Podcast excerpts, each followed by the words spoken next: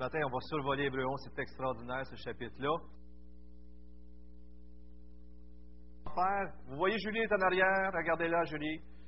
Elle, elle, peut prendre tous vos sondages. Alors, si vous avez rempli votre sondage, vous aimeriez le remettre, c'est votre plus simple peut-être que je vous dirige vers Julie. Elle va se faire un plaisir d'accumuler ça. Je vais juste vous encourager aussi. Vous savez qu'on a un notre budget cette année, on a fait un pas de foi. On a augmenté le budget, l'embauche de Steve et tout cela. Et ce qui est vraiment très intéressant, c'est qu'on remplit notre budget à ce moment-ci. Et ça, c'est extraordinaire. Hein? On n'est pas en retard. Alors, vraiment, euh, c'était très encourageant. Je veux juste vous le dire, parce que des fois, on donne les mauvaises nouvelles. C'est bon de donner les bonnes nouvelles. Hein? Alors, euh, la seule chose, c'est que Michel, il a quand même vécu quelques émotions parce qu'il y a eu des. En début d'année, il y a toujours des dépenses. Pas mal de dépenses, hein, Michel? Le chauffage. Puis des fois, même des surprises. Alors, Michel, il a vécu des dépenses euh, de l'année passée. Fait que continuons d'être fidèles, continuons. Dieu bénit. Dieu bénit, gloire à Dieu.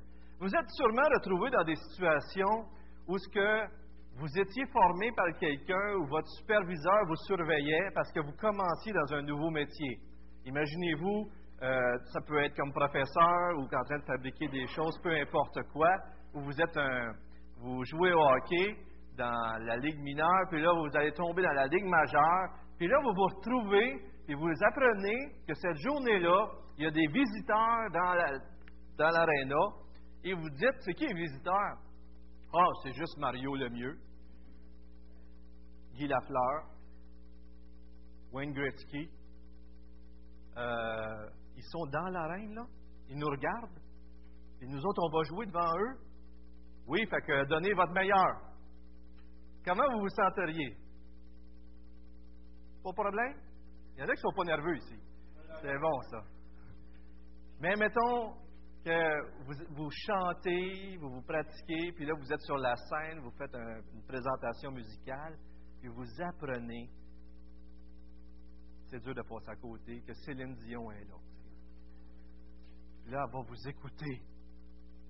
Elle est encourageante, Céline Dion. Elle encourage toute la relève, c'est bon. Vous comprenez l'idée, hein? Alors, vous êtes-vous déjà trouvé dans cette situation-là? Je suis sûr que oui, hein? On se retrouve dans une situation, puis là, notre, euh, des, des, professionnels nous regardent jouer. Hébreu 11, on arrive, et j'aimerais que vous vous imaginez présentement des sièges qui, plein de gens qui vous regardent alentour de vous. Ces gens-là, c'est Moïse, Abraham, David, Samuel, et nommez-les les héros de la foi. Ils sont là, puis ils vous regardent. Puis là, c'est comme si vous vous dites, est-ce que je vais marcher par la foi, par la foi devant ces, ces hommes et ces femmes de Dieu-là?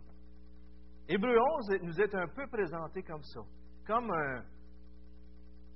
une panoplie d'hommes et de femmes de Dieu qui ont marché par la foi. Et ça, c'est quand même inspirant. Lorsqu'on se tourne vers eux, puis qu'on se pose la question, est-ce que moi, je marche par la foi?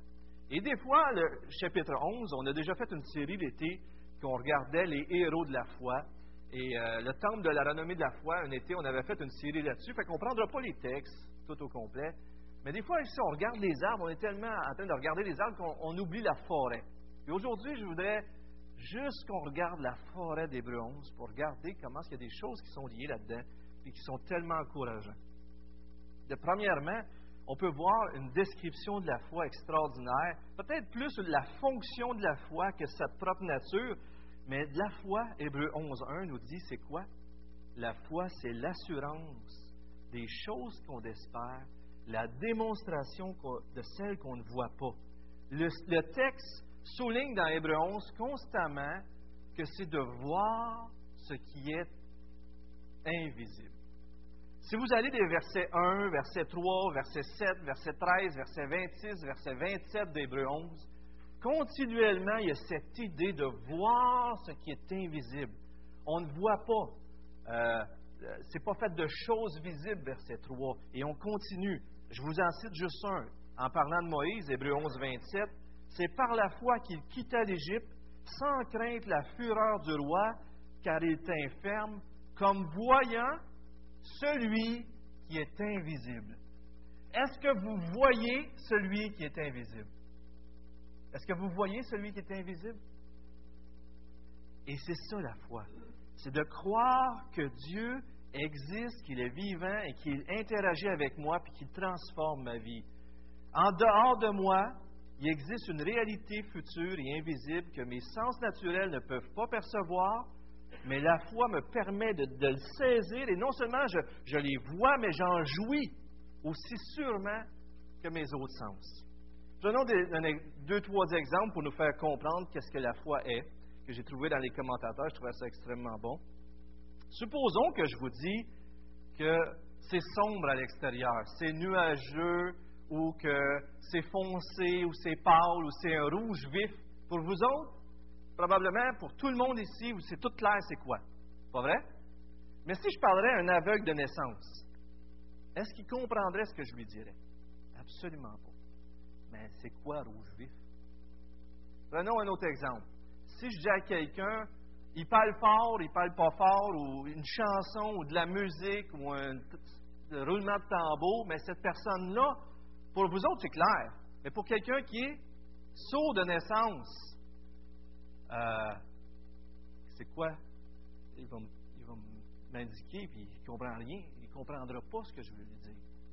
Alors, pour les croyants, c'est comme si on a l'instrument qui nous aide à voir des choses qui existent présentement, mais qui sont inaccessibles sans la foi. Comprenez-vous l'idée? Est-ce qu'il y en a ici qui ont des instruments qui peuvent capter la radio? Vous avez ça ici, quelqu'un? J'aurais besoin de quelqu'un qui me le fasse, qui trouve un poste de radio.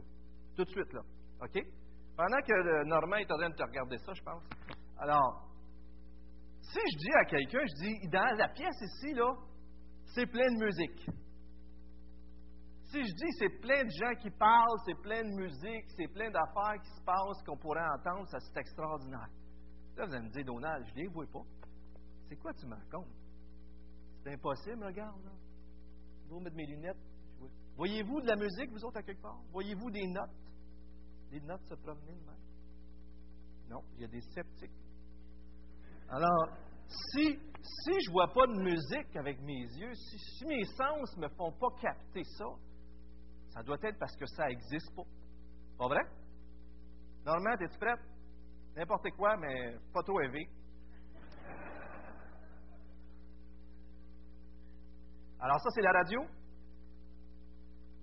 Comment est-ce que Normand arrive avec son cellulaire à faire jouer de la musique dans cette pièce-ci? C'est-tu parce qu'il y a un fil de branché à quelque part, puis que ça s'en va là? Puis ces ondes-là, ces, affaires pour écouter de la musique, là, de même, sont où? sont partout ici. Attention au cancer! Je fais une blague. Merci beaucoup, Normand. Mais la réalité, c'est que ici, présentement, il y a tout cela. Vous pourriez prendre probablement des dizaines de postes de radio, écouter plein de sortes de musique. Est-ce que vous les voyez? Est-ce que quelqu'un les voit ici? Vous, aviez, auriez des très bons yeux. Mais la réalité, c'est que c'est là. C'est la même réaction lorsqu'une personne qui ne croit pas en Dieu arrive, puis tu leur parles de Dieu, puis tu dis, ben voyons, tu n'entends pas la musique, tu n'entends pas l'Évangile, tu ne vois pas comment Dieu répond aux prières. Puis là, tu lui parles de tout ça, puis lui, il dit, ben voyons, tu te fais des idées. Pour nous autres, c'est clair. Pas vrai? Amen? Il y a même un exemple biblique très intéressant là-dedans c'était le serviteur d'Élie ou le serviteur d'Élisée. Vous vous en souvenez dans l'Ancien Testament, le serviteur d'Élisée. Et puis là, il y avait des gens qui venaient attaquer Élie. Puis le serviteur était là. Oh non, non, on va se faire tuer. Puis bon, j'exagère, là, mais ah, il, avait peur, tu sais. Puis là, Élisée, il dit Calme-toi, on a une armée avec nous autres. Et là, il dit. Fait que là, Élisée a prié pour que son serviteur voie l'armée. Vous vous en souvenez? C'est dans 2 Rois 6, 8 et suivant, et 2 Rois 6, 8 dans l'Ancien Testament. Alors, le serviteur, à un moment donné, il a vu toute l'armée de Dieu. Les chrétiens, c'est ça. C'est qu'on voit ce qui est invisible. Amen. Est-ce que c'est là? Est-ce que l'armée est arrivée quand Élisée a prié et a dit Seigneur, envoie ton armée, ou est-ce que l'armée était déjà là quand il a ouvert ses yeux? Elle était déjà là. Il a juste dit Ouvre les yeux à mon serviteur. Est-ce que Dieu va arriver parce que... Non, Dieu est déjà là. les choses spirituelles existent déjà. La seule chose, c'est que c'est grâce à la foi que vous pouvez les voir et en profiter. Les gens qui sont alentour de vous sont comme des aveugles et des sourds parce qu'ils ne croient pas. C'est spécial, hein? Vu de même, hein? Et pour nous, c'est évident, mais pour les autres, c'est comme qu'est-ce que tu racontes?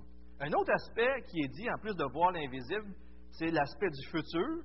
On va, on va en revenir, on va revenir là-dessus, mais, mais le verset 1 nous parle aussi d'une assurance. Regardez le verset 1. Ah, la foi, c'est la ferme assurance. Une foi, c'est la foi même, le mot pistis dans le grec peut être traduit par conviction. La foi, c'est une assurance, une conviction. On est sûr de, on est sûr de ce qui se passe. Et puis là, vous avez le verset 23. Ils ne craignirent pas les dits, du roi, les parents de Moïse, puis ils l'ont caché. On a le verset 27. Moïse t'inferme et quitta l'Égypte sans craindre la fureur du roi. Votre foi devrait vous remplir d'assurance, frères et sœurs. Une assurance pour faire des choses extraordinaires puis que les gens ne comprennent pas. Et Jésus, bien sûr, qui a regardé à Dieu continuellement, quel exemple. Et grâce à cette foi-là, il y a trois choses qui deviennent claires. Mais il y en a une qui, est très fortement soulignée au verset 2 et verset 6. Regardez le verset 2. C'est à cause d'elle, cette fois-là, que les anciens ont reçu un témoignage favorable. Lorsque vous faites confiance à Dieu, vous lui êtes agréable. Vous avez peut-être déjà vécu ça. Quelqu'un, vous dites à quelqu'un, laisse-moi faire, je m'en occupe, depuis à y penser. Là, la personne elle revient toujours, vous voir, t'es sûr que tu vas être capable? Euh, t'es sûr t'es correct? Euh, tu veux pas que je le fasse? Euh, attends un peu. Euh, ah, écoute, je vais le faire. Est-ce que vous aimez ça, vous Vous n'aimez pas ça, hein? Mais si vous dites à quelqu'un, je vais le faire, puis la personne, elle s'assied elle dit, ah, c'est comme si vous le voyez, là, que ça vient de la délivrer, là. Puis elle tombe en paix. Puis là, elle vous dit, je sais que c'est entre tes mains. Je sais que c'est en bonnes mains. Maintenant, je ne m'en fais plus parce que je sais que tu l'as pris. Je te le laisse. Qu'est-ce que moi vous vous senteriez? Vous ne vous senteriez pas honoré de ça? Vous vous senteriez honoré. Faire confiance à Dieu, c'est lui dire, je te fais confiance, je te laisse entre les mains, puis je sais que c'est en bonnes mains il y a une assurance qui vient. Regardez le verset 6. Trois choses qu'on peut tirer du verset 6 très simplement. Or, sans la foi, il est impossible d'être agréable à Dieu, car il faut que celui qui s'approche de lui croit que Dieu existe et qu'il récompense ceux qui le cherchent. Trois choses très simples. Pour être agréable à Dieu, ça prend, première chose, très simple. On n'a pas besoin d'avoir étudié beaucoup. La première chose que ça prend pour être agréable à Dieu, c'est la foi. On doit croire on doit croire. Et on doit croire qu'il existe, qu'il s'est révélé en Jésus-Christ. Tout le contexte d'Hébreu nous parle de celui qui est supérieur en tout, Jésus-Christ. On doit croire que Dieu existe, qu'il s'est révélé en Jésus-Christ. Et non seulement ça, mais on doit croire qu'il récompense ceux qui placent leur confiance en lui, qui a un regard vers le futur, puis qui dit, aujourd'hui j'agis de telle façon, même si ça n'a pas de sens, parce que je sais que Dieu va me bénir. Prenons la Rahab, la prostituée de l'Ancien Testament. Elle faisait partie d'un peuple ennemi du peuple d'Israël. Israël s'en allait les détruire, vous vous en souvenez, parce que c'était, il était méchant, il vraiment offensé Dieu, puis il il, voulait pas se rendre, il voulait pas faire la paix. Alors Israël les a attaqués. Rahab, la prostituée, a agi sur le moment présent avec un gros, gros risque. A pris des gros, gros risques sur le moment présent avec la foi de la délivrance future. Avez-vous vu, c'est quoi la foi? Elle a agi présentement d'une façon qui semblait insensée. Elle a assumé les risques de son action présente, car sa foi, son espérance était orientée vers l'avenir. Pensez-y là, c'est exactement ce que vous pouvez vivre partout, au travail, avec toutes les situations qu'on peut vivre. Supposons qu'on travaille ou si je vais acheter des choses, on me demande de faire quelque chose d'illégal. Le coup, c'est payant souvent. Hein? Le péché, c'est toujours payant sur le coup, puis tu payes après. Obéir à Dieu, tu payes sur le coup, puis tu es béni après. Hein? C'est comme aujourd'hui. Acheter maintenant, payer plus tard.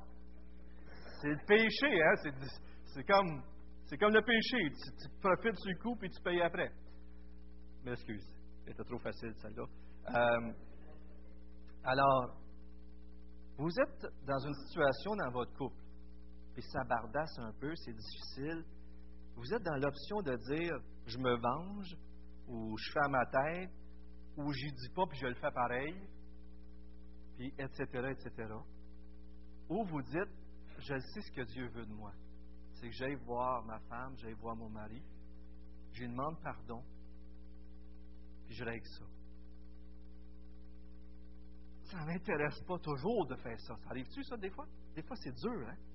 La foi, c'est de dire j'obéis, je paye le prix, en sachant que ça va être la bénédiction qui va venir sur moi.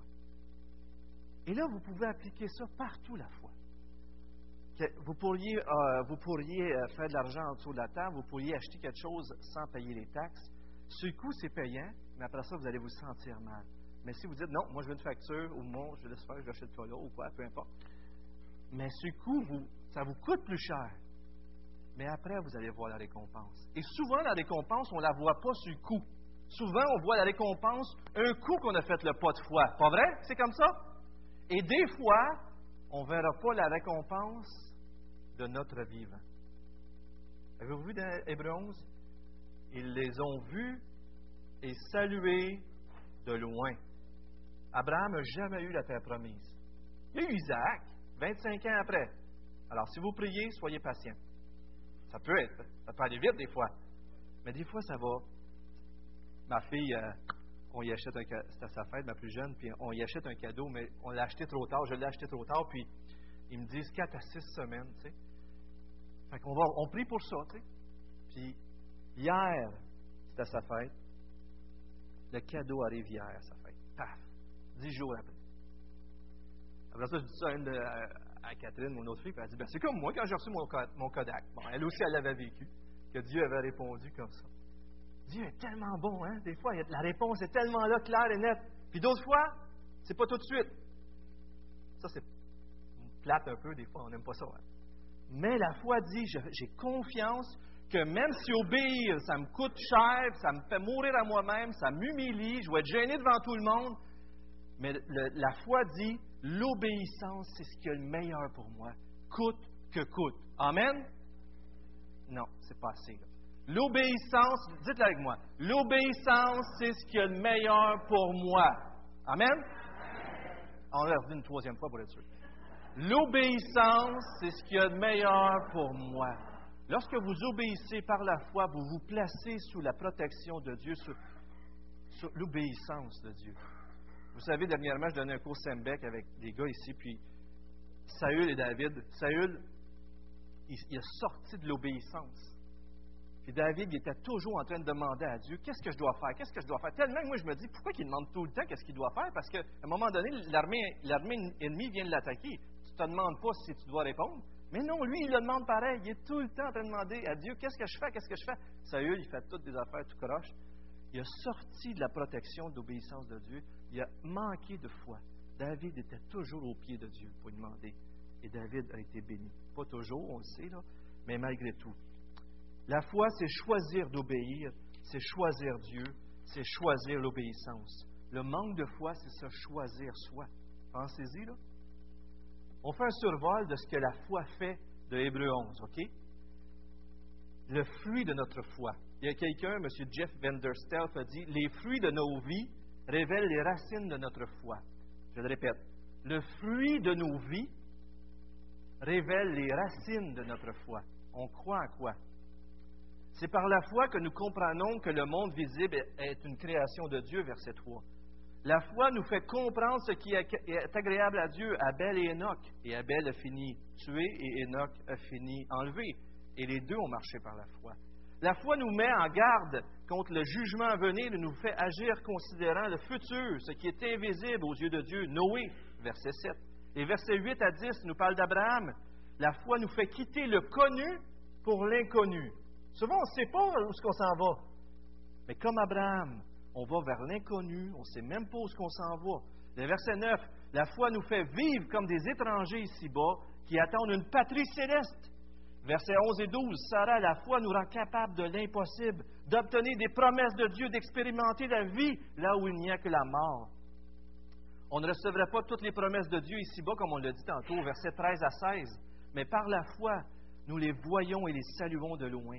La foi nous fait abandonner la patrie terrestre afin de rechercher la céleste. Ce qui rend Dieu fier d'être appelé notre Dieu, c'est notre foi. Dieu est fier d'être appelé notre Dieu quand on marche par la foi. Il est fier de nous. Avez-vous déjà été fier de vos enfants? Dieu est fier de nous quand on y fait confiance. On continue. Euh, verset 17-19. Euh, la foi nous fait offrir en sacrifice à Dieu ce qui nous est le plus précieux. Abraham avec Isaac. Même si cela semble insensé, sachant que Dieu peut tout et même ressusciter les morts. La foi fait agir différemment des conventions et même adorer Dieu dans l'espérance des promesses du futur. Quand on chante, souvent on adore Dieu en sachant ce qui s'en vient pour nous. Verset 20 22. La foi nous libère de la peur et nous remplit d'assurance face aux autorités. Et on s'identifie au peuple de Dieu. On aime mieux s'identifier au peuple de Dieu et prendre sa défense que de rester dans notre coin à rien faire. Versets 23 et 27. Moïse, il a aimé mieux s'identifier au peuple de Dieu et on aime mieux faire face aux autorités pour obéir à Dieu. C'est fou, hein? La foi nous fait renoncer aux plus grands privilèges, Moïse, les trésors de l'Égypte, et aux plus grandes richesses de ce monde pour suivre Christ, parce qu'il est pour nous le plus grand des trésors. Amen? Verset 24-26. Encore Moïse au verset 25. La foi nous fait préférer être maltraités avec le peuple de Dieu plutôt que de jouir pour un temps du péché avec le monde. Est-ce que vous aimez mieux être maltraité que de jouir du péché. Verset 28-29. La foi nous conduit à célébrer la croix, la libération de l'esclavage du péché, de ce monde perdu. Verset 30, Israël et Jéricho, la foi nous fait renverser des murailles infranchissables. Avez-vous des murailles dans vos vies ce matin? Infranchissables. Croyez-vous que Dieu peut les faire tomber? Croyez-vous que c'est possible pour Dieu? Incroyable, c'est beau. Rahab, elle nous fait abandonner la foi, nos mauvaises relations pour le clan de Dieu. La foi nous donne la victoire sur des ennemis plus puissants que nous, nous donne d'agir avec justice, nous fait obtenir des promesses, fermer la bouche de ceux qui nous menacent, d'échapper à la maladie et même à la mort. Elle nous rend forts, courageux et nous fait chasser nos ennemis comme Gédéon, Barak, Samson, David et les prophètes, versets 32-34.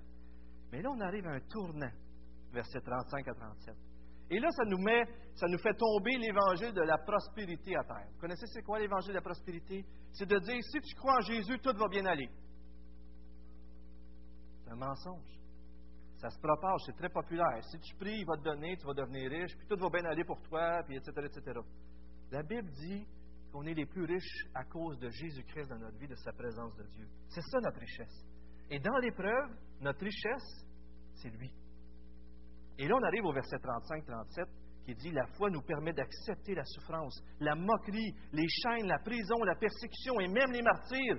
Et verset 37-38, la foi nous permet d'accepter les privations et vivre dans la pauvreté, d'être rejetés et même haïs de nos proches et des gens de ce monde, sachant que nous, sommes les précieux enfants de Dieu, aimés et adoptés en Jésus-Christ. C'est pas beau ça? La foi? Hébreu 11 nous fait faire des choses extraordinaires, et même dans l'épreuve. Mais voyez-vous les deux effets? Oui, il peut arriver des choses extraordinaires, des miracles, et oui, il peut arriver des, souffrances, mais dans la foi, on peut faire des choses extraordinaires, même être dans la joie, dans les souffrances. Avez-vous déjà vécu ça, être dans la joie, dans la souffrance, ou quand ça allait mal, vous étiez en paix? Vous avez déjà vécu ça? Lise, là, a fait face à la maladie. Mais je suis sûr qu'elle encourage plein de monde. Et ça, c'est tellement extraordinaire quand tu vois une personne qui fait face aux difficultés, mais qui encourage les autres. Vous savez, les, chrétiens d'Hébreu, ils étaient abattus face à l'affliction. Ils étaient devant le désir de laisser tomber la foi pour revenir peut-être au judaïsme, mais c'était difficile d'être chrétien. Et l'auteur arrive puis leur dit Regardez les héros, qu'est-ce qu'ils ont fait? Ils ont vécu présentement en voyant l'invisible, puis en voyant le futur si vous avez les yeux sur votre montagne, elle va devenir tellement grosse que vous ne pourrez pas la traverser. Pas vrai? Sur quoi avez-vous les yeux? Sur Dieu ou sur la montagne? Quelle est votre montagne dans votre vie présentement? Avez-vous une montagne dans votre vie présentement? Il y en a un? Oui, un peu plus? Ah, il y a des montagnes qui apparaissent tout d'un coup. Il y a des collines. C'est bon, ça diminue, ça diminue. Il faut garder les yeux sur notre Sauveur. Hébreu euh, nous dit, gardez les yeux sur l'invisible, gardez les yeux sur Dieu, n'abandonnez pas votre foi. Le verset 16 dit qu'ils n'ont pas reçu ce qui leur était promis, et il parle ici de la cité céleste. Cette cité-là que nous, en croyant, nous sommes parvenus à obtenir en Jésus-Christ, et avec nous, ils vont obtenir la cité céleste, la Jérusalem céleste, le ciel. Arrivons au chapitre 12. Lisons les premiers versets, si vous voulez bien. Au chapitre 12, on pourrait conclure avec le chapitre 11. Si vous voulez avoir la foi, gardez les yeux sur tous ces gens-là. Et c'est encourageant de savoir que des gens, que ces gens-là que nous, on, observe dans la Bible, Hébreu 11 dit, ils étaient des témoins et maintenant ils vous regardent. C'est quand même intéressant. C'est comme si on les regarde, nous, c'est des hommes et des femmes de foi. Et puis là, c'est comme si, devant toute cette nuée de témoins, nous, on marche par la foi. Mais, qu'est-ce que l'auteur dit? L'auteur dit-tu, à cause d'eux autres, marcher par la foi, ou l'auteur nous donne une raison encore plus de marcher par la foi? Et on arrive au chapitre 12. Nous donc aussi, puisque nous sommes entourés d'une si grande nuée de témoins, rejetons tout fardeau et le péché qui nous enveloppe si facilement et courons avec persévérance l'épreuve qui nous est proposée. Alors, courons avec persévérance la belle vie qui nous est proposée. C'est ça qui est écrit. Ce sera peut-être pas toujours facile marcher par la foi. Faisons-le en gardant les regards sur Jésus, qui fait naître la foi et l'amène à la perfection. En échange de la joie qui lui était réservée, il a souffert la croix, et en méprisant la honte qui s'y attachait, et il s'est assis à la droite de Dieu. Pensez en effet à celui qui a supporté une telle opposition contre lui de la part des pécheurs, afin de ne pas vous laisser abattre par le découragement. Vous n'avez pas encore résisté jusqu'au sang dans votre combat contre le péché. Sur qui devons-nous garder les yeux pour avoir une foi forte et ferme? Sur qui? Vous voulez avoir une foi forte et ferme, vous devez regarder à qui? Il manque un peu de conviction, mais c'est important, frères et sœurs, qu'on regarde à lui. Enlevez Jésus, là, et qu'est-ce qu'on a à croire? Tout s'effondre. C'est lui qui a fondé notre foi. C'est lui qui est le héros des héros. C'est lui qui a ouvert le chemin du salut. C'est lui qui a marché la vie parfaite. C'est lui qu'on doit suivre. C'est lui qui nous motive. Et c'est aussi lui qui soutient notre foi, qui l'amène à la perfection. On a ici l'image d'une course athlétique dans un amphithéâtre. On court notre marche de foi. On est comme des courseurs. Et ce n'est pas un sprint, frères et sœurs. Ce n'est pas un sprint, la vie chrétienne. C'est quoi? Un marathon. Un marathon qui n'est pas facile. Et là, les, héros du passé sont présents, euh, à présent vus comme des spectateurs qui nous regardent, mais celui à qui on doit regarder, c'est Jésus-Christ. Et le fardeau ici, il y en a qui croient que fardeau et péché sont la même chose, ou un explique l'autre. Et lorsque vous courez, moi je fais du jogging, vous savez, certains sûrement, et si vous avez déjà fait du sport, euh, vous avez vous déjà vu des gens en grande robe courir? Si vous l'avez vu, euh, ils n'ont pas couru longtemps ou ils ont peut-être trébuché, pas vrai? Quand on court, là, on ne met pas des vêtements qui nous nuisent, pas vrai? Souvent même, il y a des vêtements très serrés. Trop serrés des fois à mon goût. Mais c'est des choses qui, ça l'aide, mais, tu ne mettras pas des grandes culottes ou des jeans, une grande robe pour courir, pas vrai? Dans notre foi chrétienne, des fois, on s'habille tout croche. On ne met pas de vêtements d'exercice de foi. Puis des fois, exactement, ils ne sont pas extensibles. Et, des fois, on, on se nuit nous-mêmes. Et une des choses qui nous nuit, c'est le péché. Est-ce qu'il y a un péché dans ta vie, mon frère, ma soeur, qui t'empêche de courir la course de la foi? Un péché que Dieu te dit, abandonne ce péché-là. Ça t'empêche de vivre la bénédiction de la foi. D'autres voient que euh, ce qui empêche le fardeau, ce n'est pas juste le péché. Est-ce que c'est pas vrai des fois qu'on a des choses dans nos vies, des hobbies, ou des ci, puis des ça, qui prennent tellement de place que ça nous fait tasser Dieu un peu? Ah, c'est juste pour un temps. Hein? Seigneur, je t'oublie pas. Je t'oublie pas, Seigneur. Puis on s'éloigne de Dieu tranquillement. Ah, mais c'est des bonnes choses. C'est des bonnes choses faire du jogging, mais si ça m'empêche d'aller à l'église, c'est pas très bon. Pas vrai? C'est des bonnes choses euh, euh, d'écouter euh, des fois des émissions, peut-être ça peut être intéressant, ça peut être instructif, mais si je ne prends pas de temps avec Dieu, c'est des bonnes choses de travailler. C'est très bon de travailler, pas vrai? Si je travaille trop, je ne prends pas soin de ma femme et de mes enfants. Vous comprenez ce que je veux dire? Est-ce qu'il y a des choses dans votre vie qui vous empêchent de faire la course de la foi de la bonne façon?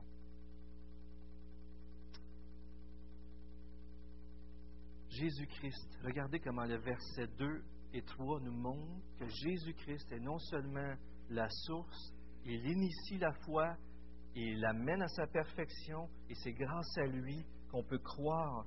Si on veut regarder une personne qui a vécu les tourments et les difficultés de la vie en passant à travers, c'est en regardant Jésus-Christ. Et combien de fois dans votre vie vous avez revenu à la croix et que ça a renouvelé votre foi?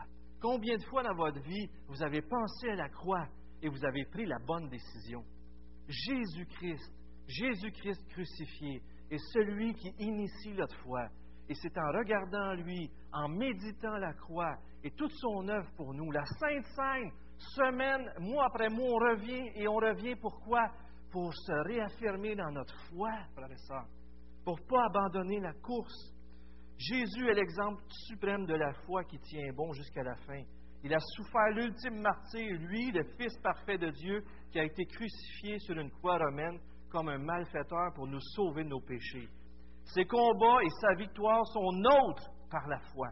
Il est le champion qui a porté la foi à son ultime expression et qui est donc l'exemple suprême de celui qui supporte des souffrances injustement pour la gloire de Dieu. Et pourquoi? En vue de la joie. La joie d'obéir à Dieu, la joie du salut, la joie d'être auprès du Père. Et c'est cette même chose-là qui devrait faire notre joie. Obéir à Dieu, être proche de Dieu pour sa gloire. Et le verset 4 dit même, on n'a pas été jusqu'à la mort.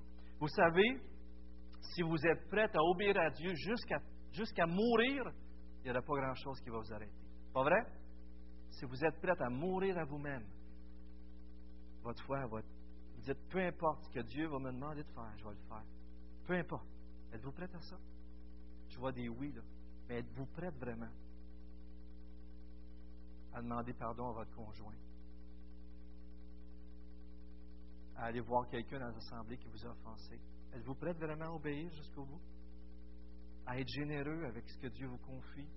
À lui donner la première place?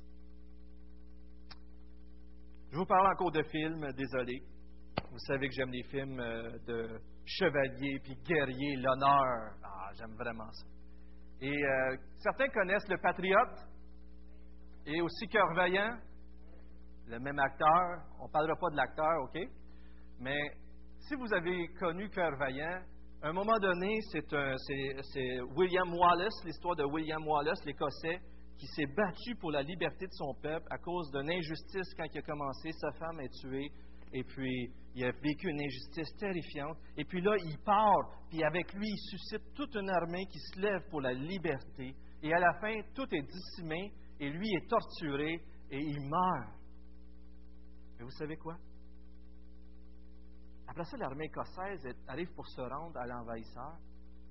Puis là, il se rappelle que William Wallace, il s'est battu toute sa vie pour la liberté. Et même lorsqu'il était torturé, en mourant, il crie Liberté Et puis là, l'Écosse se lève pour la liberté. Parce qu'il se concentre sur. Il se rappelle que William Wallace a donné sa vie. Et nous, ça devrait faire bien plus un effet encore fort que Jésus-Christ a donné sa vie. Liberté! Non seulement je veux la vivre en obéissant par la foi, mais je veux que les autres le vivent. Et non seulement Jésus suscite la foi, mais dans Patriote, il y a une scène dans un autre film où ce que ça, c'est l'armée américaine, la guerre, tout cela. Et puis là, il y a des gens qui reviennent, qui fuient l'armée ennemie. Ils sont en train de perdre.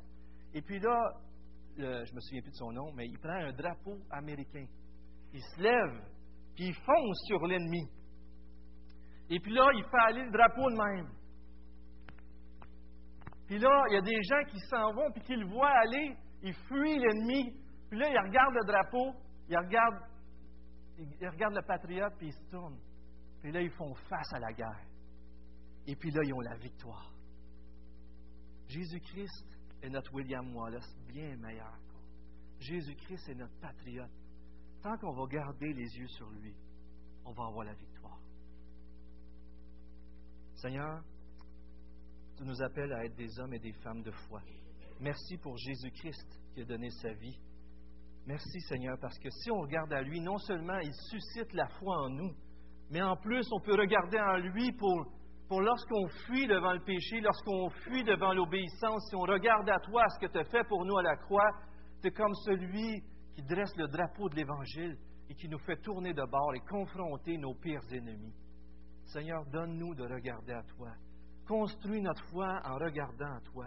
Et Seigneur, il y a peut-être des gens ici ce matin qui ne te connaissent pas encore. Ma prière, c'est qu'ils se tournent à toi et qu'ils abandonnent leur foi en eux-mêmes ou en leurs œuvres ou en quoi que ce soit d'autre que toi. Parce que le seul qui peut nous sauver, ce n'est pas nous-mêmes, c'est Jésus-Christ et Jésus-Christ crucifié. Seigneur, viens au secours de notre incrédulité. Augmente notre foi. Et que les gens alentour de nous puissent dire qu'il y a quelque chose de différent, qu'on voit un monde invisible quand on regarde nos vies. Et que nous, Seigneur, on puisse leur apprendre, on puisse les guider, pour qu'eux aussi entendent la musique de l'Évangile qui est partout alentour de nous. Seigneur, je te prie au nom de Jésus-Christ. Amen.